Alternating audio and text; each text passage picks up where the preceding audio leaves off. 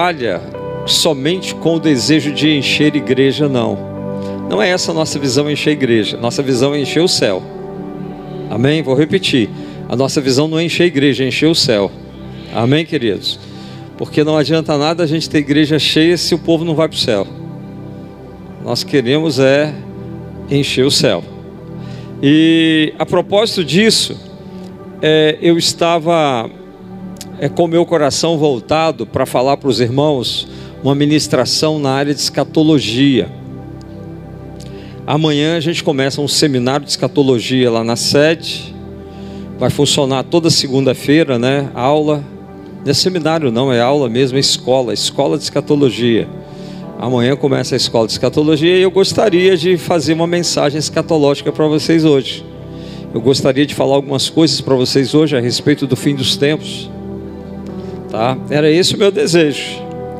Mas há duas semanas atrás eu estava orando pela madrugada e aí Deus me deu uma palavra e Ele mandou eu ensinar e ministrar isso nas igrejas.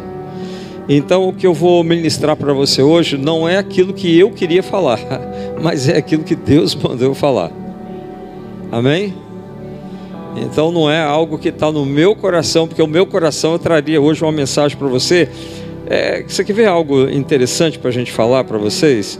Apocalipse, capítulo 16, versículo 12. Tá? Esse é um texto que eu gostaria de pregar nele. Apocalipse 16, 12. Em seguida, o sexto anjo derramou a sua taça no grande rio Eufrates, e o rio secou, a fim de se abrir um caminho para os reis que vêm do Oriente. Tá? Esse versículo é um versículo que eu gostaria de pregar nele para você hoje. Por quê? Porque o Eufrates está seco. Não sei se você sabe. Hã? É, amanhã mas eu não, não, vou, não vou trabalhar esse texto, né? Porque eu vou começar Apocalipse, eu vou começar do início do Apocalipse, né? Mas esse é um texto que eu gostaria de pregar sobre ele. O rio Eufrates está seco, irmãos, totalmente seco, tá? Então tudo está preparado, está sendo preparado para a volta de Jesus. Tudo está sendo preparado para o retorno de Jesus. Eu acredito e vou falar aqui mais uma vez o que eu sempre tenho dito eu acredito que o arrebatamento é para a nossa geração. Eu não tenho dúvida disso. De tudo que eu leio na palavra de Deus, eu tenho convicção de que nós somos a geração do arrebatamento da igreja.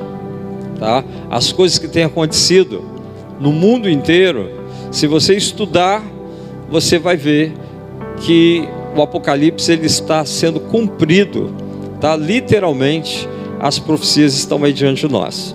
Mas o que eu quero falar para você hoje está em Salmos 32, 8 e 9. Salmo 32, 8 e 9. A Bíblia diz assim: Instruir-te-ei e te ensinarei o que? O que que diz? Vai ensinar o que? O caminho que deve seguir, tá? e sob as minhas vistas te darei o que? Conselho. Versículo 9: Não sejais como o cavalo ou a mula, sem entendimento, os quais com freios e cabrestos são dominados, de outra sorte não te obedecem. É, se eu posso dar um tema a essa palavra de hoje, eu queria colocar o tema assim: a igreja fora do caminho. A igreja fora do caminho. Curva a sua cabeça. Pai, eu quero te agradecer pela oportunidade que tenho de estar aqui. E eu sei, Pai, que isso não é coisa do apóstolo Marcos, nem coisa minha, mas foi o Senhor que me trouxe para transmitir o teu recado para essa igreja, Pai. Senhor, aplica a palavra a cada coração e que nós possamos nessa noite, Senhor, cear com convicção de que nós estamos no caminho certo. Ensina-nos, ó Pai, o teu caminho. Senhor, que essa palavra seja de despertamento, de orientação, para que nós possamos, ó Deus, Senhor, nos ajustar, para que nenhum de nós fique aqui no dia do arrebatamento, Pai, mas que nós sejamos todos, ó Deus, Senhor, elevados aos céus para viver contigo nas mansões celestiais. Porque, ó Deus, se os irmãos estão aqui, Pai, eles não vieram aqui para ganhar casa, para ganhar apartamento, para ganhar carro do Senhor, mas nós viemos aqui, Pai, porque sabemos que o Senhor é o único Deus verdadeiro.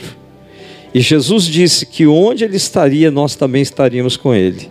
Então, Pai, nós estamos aqui para estar com o Senhor, para viver com o Senhor.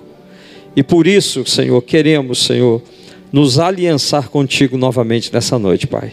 Recebe o nosso coração, ensina-nos o caminho, em nome de Jesus. Amém, Senhor.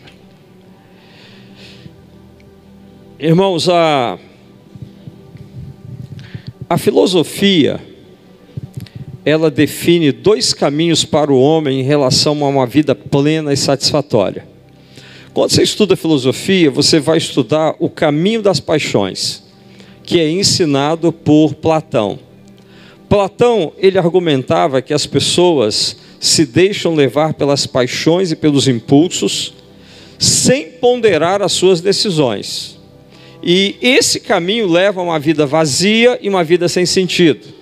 Então, o primeiro personagem da filosofia, Platão, ele fala sobre o caminho das paixões, o caminho tá, dos impulsos. O segundo filósofo a falar sobre é, essa relação de vida plena é Aristóteles. Aristóteles defendia que a razão é o que nos define como seres humanos e devemos usá-la para buscar a felicidade, e esse é o caminho que leva a uma vida plena de satisfação. Então, na filosofia, nós temos dois, é, Platão e Aristóteles. Um fala do caminho das paixões e o outro fala do caminho da razão.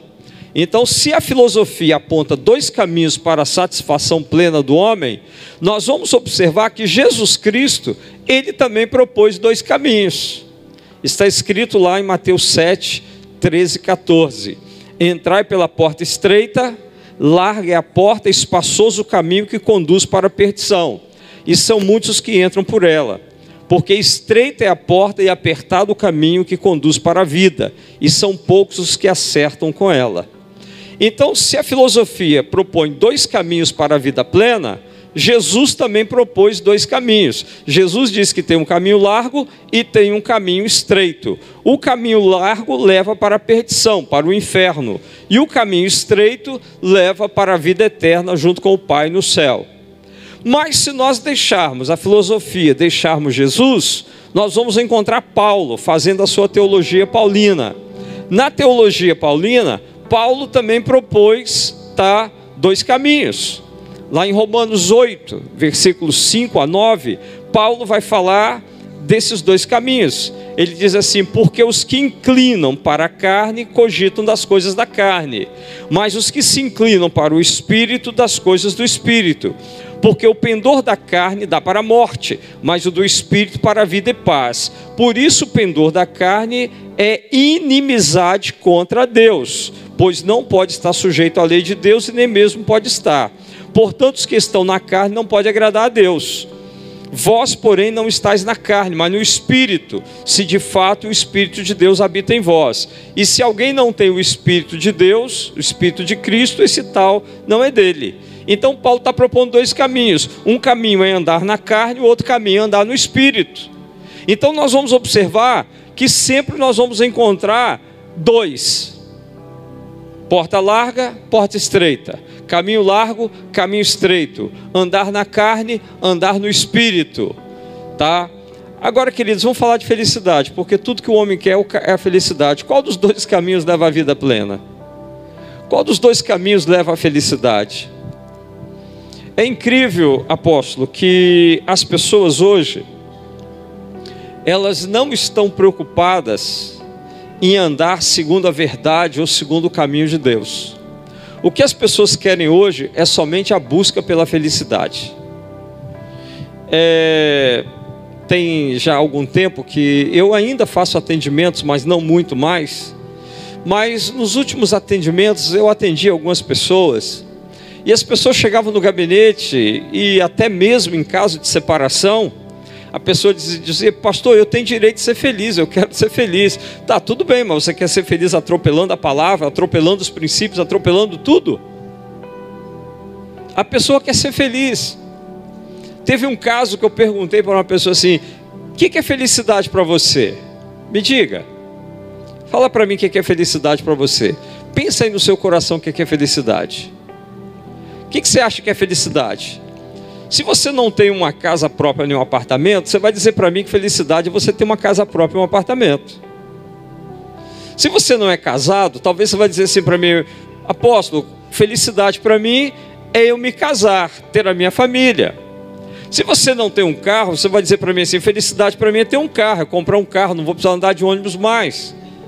Então, a felicidade, aquilo que te traz, que você acha que vai te trazer felicidade, Ora, irmãos, quando atendi uma determinada pessoa, eu disse para ela assim: Olha, mas você está olhando, achando que você, encontrando isso, você vai achar felicidade? Preste atenção numa coisa.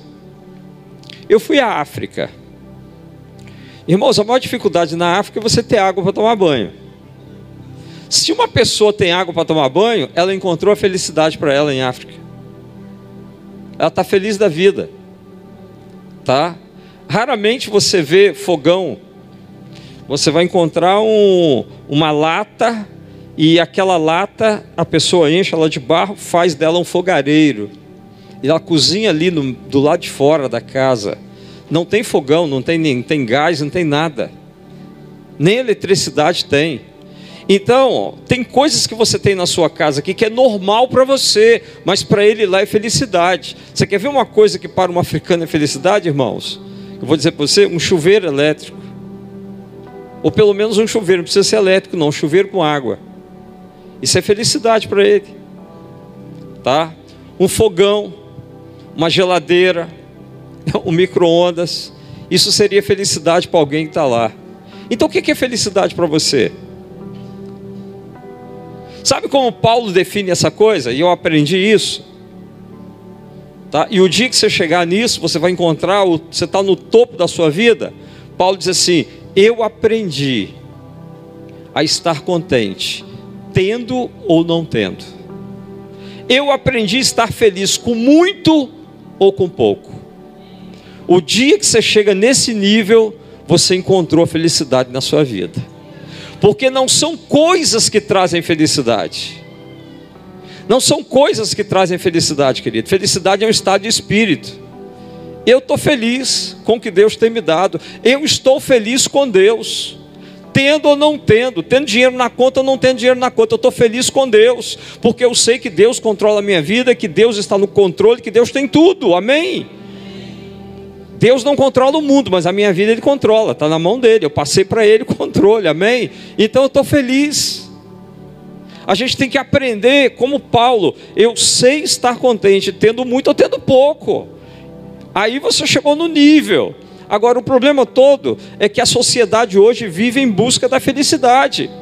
E, e, ao buscar a felicidade, as pessoas não medem as consequências, mas apenas em satisfazer os seus prazeres, as suas necessidades pessoais. É uma busca desenfreada pela felicidade. Hoje parece que os psicólogos, está todo mundo colocando na cabeça das pessoas que você tem que ser feliz, você tem que ser feliz e você tem que fazer tudo para ser feliz. E aí o que, que acontece? Você não mede as consequências, você não olha para o caminho que você está só em busca da felicidade. Nem Platão e nem Aristóteles mostraram o caminho para a felicidade. Agora Jesus mostrou. Jesus disse assim: o ladrão vem somente para roubar, matar e destruir. Eu vim para que tenham vida, e vida em abundância. Minha pergunta para você: o que é vida em abundância? É aí que está o X da questão. Você não encontra essa vida em abundância fora de Jesus. Não é apartamento, não é casa, não é carro, não é casamento, não é marido, não é esposa, não é dinheiro na conta, não é bom emprego, nada disso é vida em abundância. Vida em abundância só Jesus pode dar. Vida em abundância está em Jesus, porque não é só uma vida terrena, é uma vida após a morte é uma vida na eternidade. Eu vim te dar vida e vim te dar vida em abundância. A proposta de Jesus é a felicidade através da vida eterna. Não é uma felicidade passageira aqui na terra, mas é uma felicidade que vai além disso aqui. É a felicidade de você viver com Ele nas mansões celestiais. Só que muitos crentes hoje estão trocando a vida eterna por uma felicidade passageira. Tem muita gente dentro da igreja hoje trocando a vida eterna por uma felicidade passageira. A pessoa atropela a Bíblia, atropela o, os princípios bíblicos, atropela tudo em busca de uma tal felicidade. Aí, irmãos, é tenso isso, né? Mas só que não existe felicidade sem Jesus. Eu quero dizer para você que Jesus prometeu o que? Vida em abundância. Agora, mesmo ele prometendo vida em abundância, ele também disse uma coisa: no mundo tereis aflições. Então, mesmo você sendo crente, mesmo você tendo a promessa da vida abundante, ainda assim tem aflições. Amém? Então entenda isso, porque as pessoas às vezes vêm para Jesus e diz assim: é, é, recentemente atendi uma moça, ela saiu da igreja agora. Saiu da igreja, eu estou vendo ela nas boates, estou vendo tudo quanto é canto, mas ela disse assim: olha, eu dei dízimo, eu dei oferta, e agora tudo estragou na minha vida. Fui mandado embora do emprego, isso e aquilo, e aquela situação toda. E Jesus não me garantiu em nada. Eu falei, ó, Jesus só disse para você que no mundo tinha que ter aflição também. Ele não te prometeu só vida e abundância, não. Ele disse que você vai ter vida em abundância, mas no mundo tereis aflições. Não, mas eu não quero passar pela aflição, ele tem que me dar tudo. Ué, mas é você que determina o que Deus tem que te dar? Ele virou lâmpada, virou o gênio da lâmpada para você? Então é você que determina, não é ele, não, é você que tá, que quer negociar com ele. Aí a pessoa se aborreceu e deixou o caminho deixou o Senhor. Queridos, no mundo tereis aflições, tá? Mas tem de bom ânimo, eu venci o mundo. Amém? Então nós temos que ter bom ânimo. Qual é o caminho para Deus? Então Jesus disse assim: é, tem uma, um caminho largo e tem um caminho estreito. Agora, qual é o caminho para Deus? Nem Platão falou que era ele, nem Aristóteles falou que era ele, nem Buda disse que ele era o caminho, nem Confúcio, nem Maomé, ninguém disse que era o caminho. Agora Jesus disse: Eu sou o caminho, a verdade e a vida.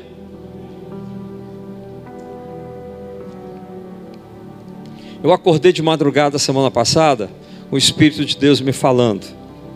E eu levantei pela madrugada, corri lá, acendi uma lâmpada lá e comecei a escrever, escrever o que Deus estava dizendo para mim.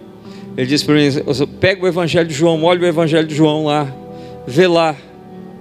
Tá? Na época de Jesus, era o, os romanos dominavam, mas antes dos romanos, os gregos colocaram todo o pensamento grego para fora. Agora você vai olhar o que? Você vai olhar o seguinte: é, Jesus diz assim: Eu sou o caminho, eu sou a verdade, e eu sou a vida. Amém? Jesus está falando que ele é três coisas. Agora, quando você olha o que, que ele fala a respeito de Satanás, ele diz assim: o ladrão veio para roubar, matar e destruir. O que, que o ladrão veio fazer? Ele veio roubar. Ele veio roubar o que? Primeira coisa que ele veio roubar, querido, é a sua fé. Ele veio roubar a sua fé. Se ele rouba a sua fé, ele mata a sua crença. Se ele mata a sua crença, ele te destrói. E o que, que ele quer matar? Ele quer matar a sua crença. Ele rouba a sua fé para matar a sua crença de que Jesus é a verdade, é a vida, é o caminho. Jesus deixou muito claro: eu sou o caminho. Preste atenção, você vai entender isso comigo agora. Se Jesus tivesse dito, eu sou um caminho, significava o quê?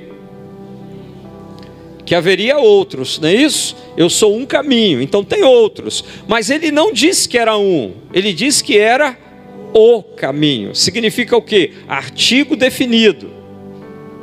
Tá? Singular, masculino, o caminho. Então só tem um, não tem mais. Não tem jeito nenhum de você entrar no céu a não ser por Jesus Cristo. Não tem. Não tem, irmãos. Eu estava falando com alguém essa semana sobre a questão da identidade. Porque hoje você vê uma geração que não tem identidade. E por que essa geração está aí rodando para lá e para cá sem identidade? porque falta paternidade. É uma geração que não tem paternidade. Está tá difícil hoje. Se você atende de 100% das pessoas que você atende, 95% tem problema de paternidade. Agora, eu dizia uma coisa para esses irmãos lá, eu dizia para eles assim: da onde vem isso? Você sabe? Ele disse: não, pastor, não, não, não, o mundo está assim, a coisa está desse jeito. É o problema que os pais não estão é, é, tomando conta dos filhos, não estão é, sendo pais. Tem muita coisa, irmãos. Não é pouca, não. É muita coisa. Eu vou te falar só uma delas. Uma delas é a religião. Uma delas é a religião. Qual foi quem trouxe a religião cristã para o Brasil? A Igreja Católica. Amém? Você concorda comigo? Os católicos chegaram aqui, chegaram. Implantou o catolicismo implantou escolas católicas. Agora, olha o quadro do menino Jesus. Quem está com ele nos braços? Maria. Cadê o pai? Onde está o pai? Ausente, não tem. A primeira coisa é essa religião, ela traz o que? Uma ausência de paternidade. Quem manda? Quem tem o domínio? A mulher. Aí começa. Tentando mostrar para você o que? Tentando mostrar para você um outro caminho para Deus. Jesus disse que Ele era o único caminho, não tem outro. Nós temos uma sociedade toda deturpada de paternidade, nós temos uma sociedade toda deturpada a nível de identidade. Está difícil. Está difícil hoje. Você não sabe mais o que, que é a pessoa, nem como você vai cumprimentá-la. Está difícil. Mas Jesus deixou claro: o caminho para o céu é Ele. Ele é o único caminho. Ninguém vai ao céu a não ser por Jesus. O caminho estreito, entrai pela porta estreita. Porque estreita é a porta e apertado o caminho que conduz para a vida, e são poucos os que acertam com ela. Quantas opções Jesus nos deu? Uma. Uma. Ele diz: entrai pela porta estreita, é uma opção. Mas, apóstolo, não tem dois caminhos? Não tem a porta larga, a porta estreita? Não tem o caminho largo e o caminho estreito? Sim, mas só temos uma opção, é a estreita. Por que ele nos manda entrar pela estreita? Eu quero que você compreenda isso aqui. Quando você nasce na terra, o nascimento é porta. Todo nascimento é porta. Quando você nasce na terra, você nasceu na porta larga. Toda pessoa que nasce na terra, ele nasce na porta larga e ele já está no caminho largo. É por isso que Jesus disse: entre pela porta estreita, porque no largo você já está. Quando Jesus estava conversando com Nicodemos, ele disse: Nicodemos, necessário te é nascer de novo. O que, que significa nascer de novo? É entrar noutra porta. Entrar na outra porta, porque nascimento é porta. Se você nasceu na porta larga, você tem que nascer de novo, nascer na porta estreita agora. Aí Nicodemos diz, mas eu vou entrar no vento da minha mãe novamente? Não, não é isso. É, é nascer da água do Espírito. É agora passar pela porta que é Jesus. Passar por essa porta estreita. Jesus nos manda entrar pela estreita. Não temos duas opções, só temos uma. E isso nós temos que observar, irmãos. Só existe a opção da porta estreita, do caminho estreito, porque nós já nascemos no caminho largo. Mas como o senhor pode dizer isso? Por causa de Romanos 3, 23, que diz assim: Todos pecaram e estão destituídos da glória de Deus. Então todos estão no caminho qual? Largo. Se todos pecaram todos estão destituídos da glória de Deus, todos estão no caminho largo. Por isso Jesus diz: entre pela porta estreita, vá pelo caminho estreito, porque você já está no largo, você tem que sair do largo e ir para o estreito. Agora, o que é o caminho estreito? O caminho estreito, ele é um caminho solitário. Solitário. Por que eu vou dizer isso para você? Porque o caminho estreito é um caminho de poucos amigos. Quando você está lá no mundo, você tem muitos amigos. Os amigos da rodinha do happy hour, do, do, do, do churrasco, da cerveja. Você tem muitos amigos lá no mundo. Mas quando você vem para a igreja, o seu grupo de amigos reduz. Então o caminho estreito é um caminho reduzido de amigos. Você fica quase sozinho. Outro dia a irmã estava reclamando, pastor, eu estou aqui na igreja, mas está difícil, porque meu marido não tem amigo, está sozinho aqui. É esse caminho estreito, é um caminho solitário mesmo. É um caminho de poucos amigos. É um caminho que poucos querem andar por ele.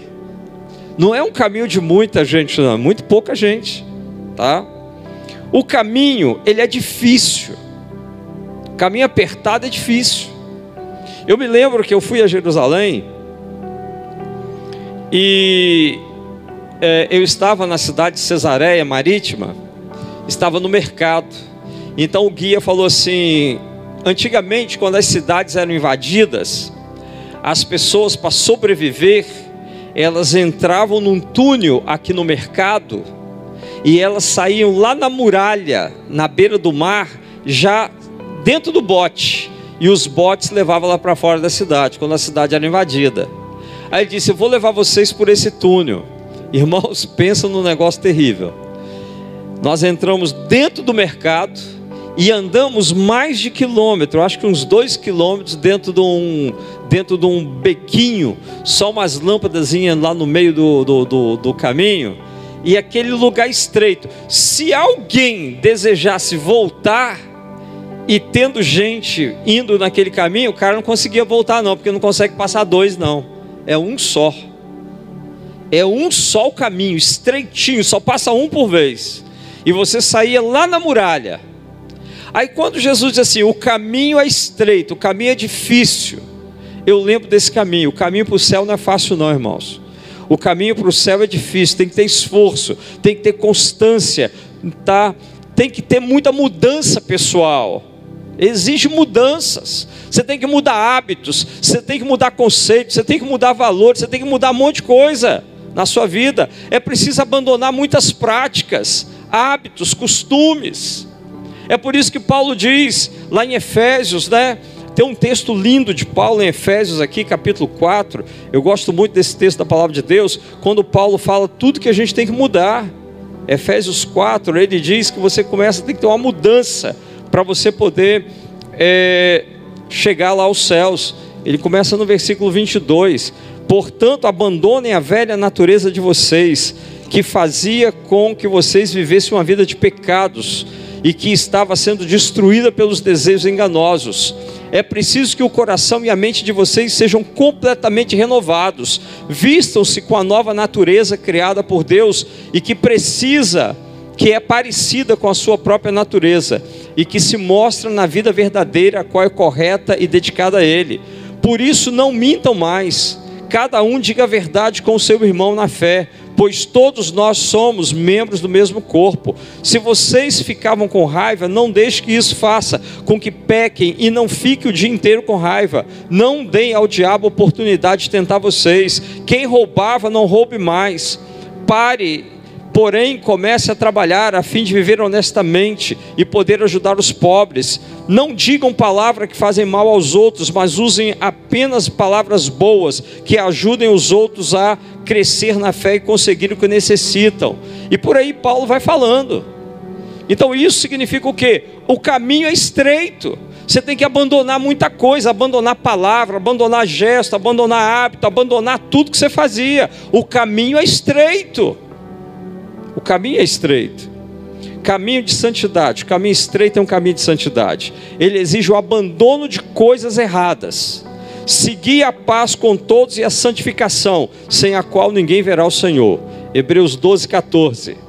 Então, esse caminho estreito é um caminho de santidade. Sem santidade você não vai ver o Senhor. Por que eu estou trazendo essa palavra para você? Porque eu fui acordado na madrugada e o Senhor disse para mim assim: Zeni, o arrebatamento está próximo. Eu falei, Senhor, eu sei disso, eu estou pregando isso, que o arrebatamento está próximo. Ele disse: O arrebatamento está próximo. Aí ele disse: Mas eu quero uma coisa que você faça. Eu falei: O que é? Ele diz assim: Alerta a igreja que só vão subir os que estiverem no caminho estreito. Duas semanas atrás, Deus me disse isso de madrugada. Alerta minha igreja que só vão subir o que estiverem no caminho estreito. Eu disse, mas Senhor, dentro da igreja tem gente no caminho largo? Ele disse, a maioria. A maioria. Essa palavra é despertamento para o seu coração, para você rever o seu caminho, para você rever o que você está fazendo, para você rever onde você está andando. Então foi isso que o Senhor me disse. O que, que representa o caminho largo, irmãos? Representa um caminho fácil de andar. Ele requer pouco esforço, não exige mudança nenhuma. Você não precisa mudar quem você é para ficar no caminho largo. Tá?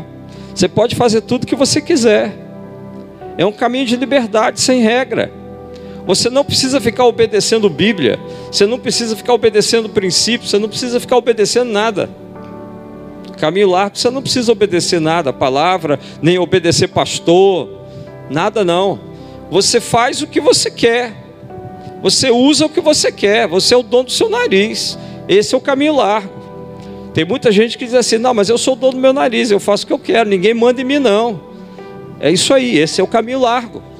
Caminho largo você não tem que dar é, satisfação a ninguém.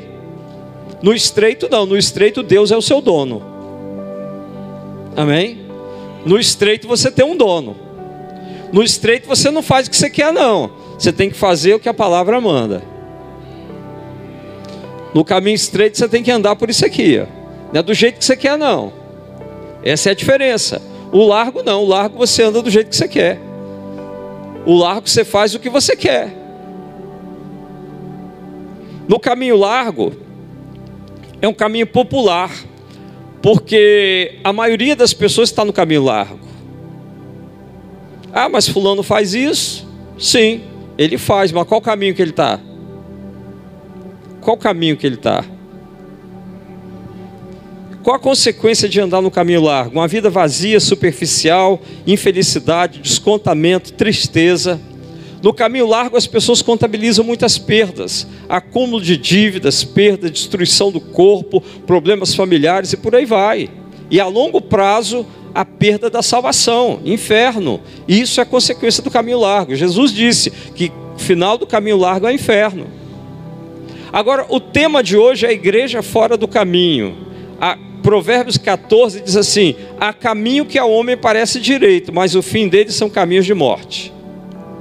Provérbios 14, 12. Há caminho que ao homem parece direito, mas o fim dele é caminho de morte. O ano passado,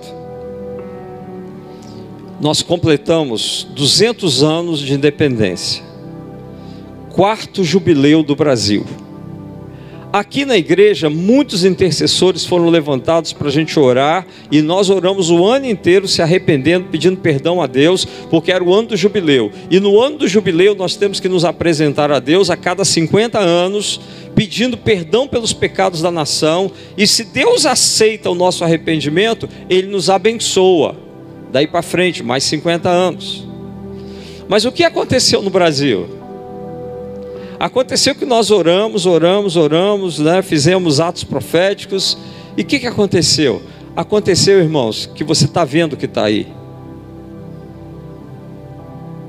Parece que a nossa oração não foi aceita diante de Deus. Parece que nós não fomos, somos reprovados. E aí, diante dessa leitura, eu fiquei muito pensativo. Eu disse: Meu Deus, que destruição nós estamos vendo. O primeiro semestre do ano passado, a gente tinha um lucro de 130 bilhões no Brasil, no Caixa do Brasil. No primeiro semestre desse ano, nós temos 40 bi de prejuízo. Deixamos de ter 130 e ainda temos mais 40 de negativo. Por aí vai. Que destruição em apenas um ano. O que, que aconteceu com o Brasil? Será que o Senhor não aceitou o nosso jubileu? E eu fiquei pensando, orando sobre isso aí. Eu não estou falando que Deus me falou, não. Eu estou só confabulando no meu coração. Mas eu estou entendendo que nós temos pecado. A igreja está fora do caminho. Deus não aceitou a nossa oração. Sabe, amados, vamos rever o nosso caminho. Porque hoje a igreja tem uma pequena igreja no caminho, mas a maior parte da igreja está fora do caminho, não está dentro do caminho. Eu não gosto de falar de igreja. Hoje eu estou fazendo uma mensagem aqui que é a mensagem que eu não gosto de pregar. Eu não gosto de falar de igreja. Você nunca me viu falando de igreja. Pode ser igreja que for, eu não toco em igreja. Porque para mim a igreja é a noiva do cordeiro. Amém? E ninguém gosta que toca na noiva dele, né? Você já viu alguém gostar de tocar na noiva do outro? Não, você não nem que se meter. Tá? Então, eu não me meto em igreja, porque a igreja para mim ela é do Senhor, quem vai quem cuida é o Senhor, quem vai tomar satisfação é o Senhor. Nós vamos ter que dar conta a Deus. Então cada um vai dar conta a Deus do que fez. Então eu não mexo nesse negócio de igreja, pode ser o que for. Ah, mas o cara está roubando, o cara fez isso, o cara largou a mulher dele, ficou lá com outro, o cara. Eu não quero nem saber, eu não toco nisso. Eu não toco em igreja. Mas hoje eu quero eu quero sair dessa postura e hoje eu quero falar um pouquinho para você que a igreja está fora do caminho. A igreja está fora do caminho. A igreja virou um comércio, irmãos. Eu fui no Rio de Janeiro, morei no Rio um tempo, e eu fui convidado para ir uma rádio no Rio fazer um debate. Aí o cara que me ligou do debate, ele diz assim: "O senhor é a favor do dízimo?" Eu falei: "Sou a favor do dízimo." Ele falou: assim, "O senhor pode vir aqui na rádio dar uma palavra?" Eu falei: "Vou." Aí fui à rádio. Cheguei na rádio, tinha um outro, uma outra pessoa lá, um outro pastor que eu conhecia também. Ele disse assim: Vocês dois são a favor do dízimo. Daqui a pouco eu dou a palavra para vocês. Aí depois ele me apresenta mais dois pastores. Ele disse aqui: Esses aqui são dois pastores também que vão debater com vocês. E esse aqui são contra o dízimo. Falei: Uau, que história é essa? Aí sentei. E aí deu a palavra para eu e o outro. Nós falamos a respeito do dízimo, de que é bíblico, mostramos versículos, falamos, falamos, falamos e tal. Aí, daqui a pouco, ele dá a palavra para os outros dois falarem contra o dízimo. E os dois falaram, meteram o pau no dízimo e tal, aquela coisa toda. Aí depois vão para o intervalo. Aí ele vai, pergunta a menina lá, é, mede a audiência, vê como é que está a audiência, vê para quem eu tenho que dar a palavra agora. Se o pessoal que a, a maior audiência é o pessoal favorável ao dízimo ou contra o dízimo. Eu falei, meu Deus, onde eu estou? Onde eu estou? Porque a rádio evangélica, ela deveria, ela deveria trabalhar para que nós pudéssemos ter uma doutrina sadia e não a rádio evangélica trabalhar para dividir a igreja. Que caminho é esse? Isso é o caminho estreito ou o caminho largo? Eu disse, meu Deus, eu estou dentro do caminho largo sem saber. Isso aqui não edifica a igreja, isso aqui não edifica o povo de Deus, isso aqui é para dividir o povo de Deus. Quando eu saí de lá, eu disse: Ó, nunca mais você me chama, porque isso aqui é para dividir a igreja, não para unir a igreja. Isso aqui não trabalha para unir, trabalha para dividir. Isso é coisa do diabo, não de Deus, meu amigo. Que história é essa? Você está dividindo o corpo. Que caminho é esse? Para ganhar audiência. Lá no Rio de Janeiro, alguém fez uma música. Eu disse: Ó, vai na rádio tal para tocar sua música. A pessoa disse: Não posso, porque aquela rádio tem. É, ela é da, da empresa tal, que é da gravadora tal, que só toca a música daquela gravadora. Eu falei, então vai na outra rádio. Não, mas a outra rádio é só da outra gravadora. Aí cada rádio está ligada a uma gravadora. Se você, se Deus te der uma música e você quiser colocar no rádio, você não coloca em rádio nenhuma no Rio, a não ser que você pertença a uma gravadora lá daquelas lá. Agora está na internet, graças a Deus que vem internet para isso. Mas o que, que significa? Significa que o comércio continua aquela menina que, que começou a cantar aí novinha, como é o nome dela? Maria Marçal, ela começou muito bem, irmãos. começou maravilhosamente bem. Onde ela está? Virou comércio. Chama ela para vir na sua igreja agora. Entrou no comércio, entrou no sistema. A gravadora vai lá e, e pega. Significa o quê? Significa que agora para vir adorar a Deus aqui, o cachê é alto. Uma cantora que você ama demais, que eu não vou falar o nome, ela veio aqui em Cariacica, cantou quatro músicas num festival aqui do, da, da semana de Cariacica e levou 120 mil reais para casa. Aí eu pergunto para você assim: ela veio para adorar a Deus? Chama ela para vir aqui, apóstolo, para ver se ela vem. Se você não der menos de uns 40, 50 mil reais. Que caminho é esse, irmãos? Isso é caminho estreito ou é caminho largo? Que caminho é esse que nós estamos vendo dentro da igreja? É um caminho de comércio. A igreja está fora do caminho, tem muita gente fora do caminho, tem estrelas aí, pregadores aí que você não traz ele aqui por menos de 12 mil reais. Convidamos alguém para ir na igreja lá, o camarada disse: Olha, eu vou pedir o meu staff para falar com vocês. Aí o staff disse assim: ó, o, o, cachê 10 mil, passagem de primeira classe, o hotel tem que ter a, até a toalha o, o, o esquema da toalha do banheiro, o staff passou como tinha que ser. A alimentação da pessoa, eu falei, tá, e se a gente convidar Jesus é mais barato. Tá entendendo? Se a gente convidar Jesus é mais barato, pastor. Tá entendendo? Que caminho nós estamos? Que caminho é esse, irmãos? É o caminho largo ou é o caminho estreito? A igreja está fora do caminho nós não estamos percebendo. Você também está fora do caminho. Porque se vier um cantor e fizer um show aí num negócio aí, 200 reais, você vai lá, dá os 200 reais para ir lá ver o cantor. É isso aí, nós estamos fazendo idolatria de pessoas. É humanismo no púlpito. A pregação hoje, as pessoas só gostam da pregação se for autoajuda. A pregação hoje só se você estiver no centro. Vem que você vai ser abençoado. Vem que Deus vai te prosperar.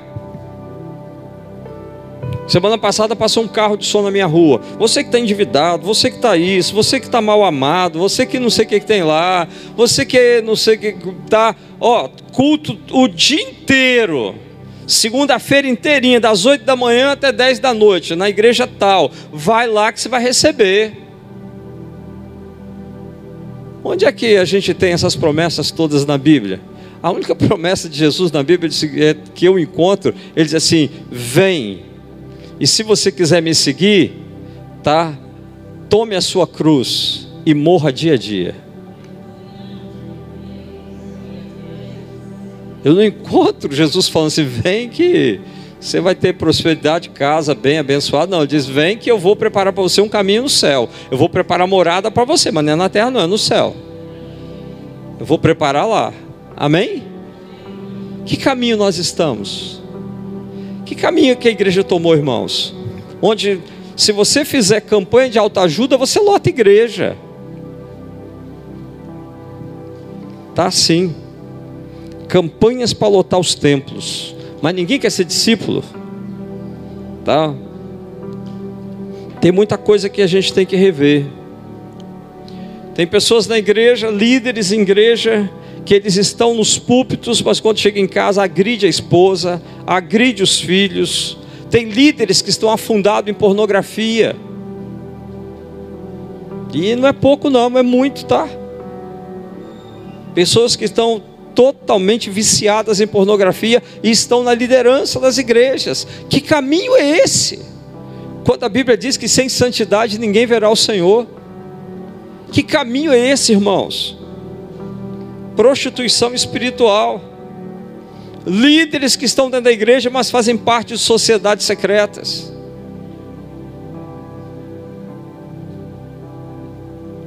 Semana passada Deus me deu um sonho sobre isso.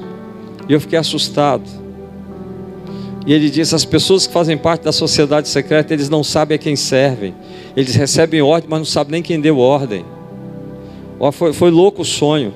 Eu acordei perturbado com o sonho que Deus me deu semana passada sobre a questão das sociedades secretas. As pessoas obedecem mais à sociedade secreta do que os mandamentos de Deus na palavra. Tá? Quem pertence à sociedade secreta, ele tem que dar lealdade lá. Terrível. Culto ou show. Em muitos lugares o show tomou lugar da adoração a Deus. Você vai ao show para assistir uma apresentação do seu cantor favorito, você dança, você aplaude, você se diverte. No culto não, tá? No culto, você não é um assistente, mas você é um ofertante que está oferecendo seu culto a Deus. Você oferta a Deus a sua adoração, o seu tempo, a sua atenção, a sua generosidade. Isso é o caminho estreito. Agora, qual o caminho que você está?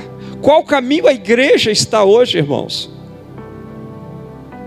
A gente vê tanta coisa, tanta coisa que você não tem nem noção. E eu pergunto assim: qual caminho nós estamos? Que caminho é esse? Qual é esse caminho? Agora mesmo ouvi da minha esposa de uma determinada igreja que os irmãos bebem à vontade. Que caminho é esse? Vão para a igreja, adora, adora, adora e sai da igreja e vão para os bares e bebem à vontade. Que caminho é esse? eu ouvi o Senhor falando para mim: fala para eles que só vai subir quem estiver no caminho estreito. É muito sério. É muito sério. Paulo fala dos crentes carnais, os crentes fora do caminho estreito. Existe dentro da igreja crentes que estão fora desse caminho, vivem no caminho largo, pactuam com bebida socialmente. Cheguei na casa de um irmão para visitá-lo, tá? Fui visitar o irmão. Cheguei lá, entrei na casa do irmão, tem um barzinho lá, ó. Todo tipo de bebida. Meu Deus. Esse altar aí é para quem? É para Deus ou é para o Zé Pilintra?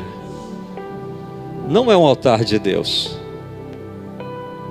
Não é. Que caminho nós estamos? Irmão, que caminho é esse? Que caminho você está? No, no estreito ou no largo? Está tá na hora da gente rever isso. Tem gente que não confia mais em Deus para guiar, só querem as bênçãos de Deus. fazem negócios dando prejuízo nos outros. Isso não é o caminho estreito, tá? Crentes carnais que não têm temor de Deus mais. É difícil hoje a gente ver isso, temor de Deus nas pessoas. Então, fica ligado. Estamos bem próximo do arrebatamento, está na hora de revermos nosso caminho.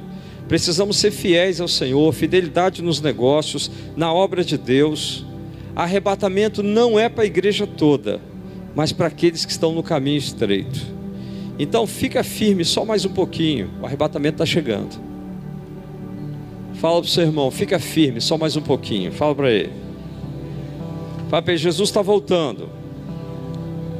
Agora digo para ele: não saia do caminho certo. Amém? Instruir-te-ei te ensinarei o caminho que deve seguir. Qual é o caminho, irmãos? caminho estreito, e sob as minhas vistas te darei conselho. Não seja como o cavalo ou a mula, sem entendimento, os quais com freios e cabrestos são dominados, de outra sorte não te obedecem. Esse é o tempo para você buscar instrução de Deus quanto ao caminho que você deve andar. Deus promete nos instruir no caminho. Busque oração que Ele vai te mostrar o caminho. Busque conselhos de Deus. Saia da internet. São muitas vozes que você está ouvindo na internet. Deixa eu dizer uma coisa para você. Tá? Hoje as pessoas não ouvem mais só a voz do pastor, não.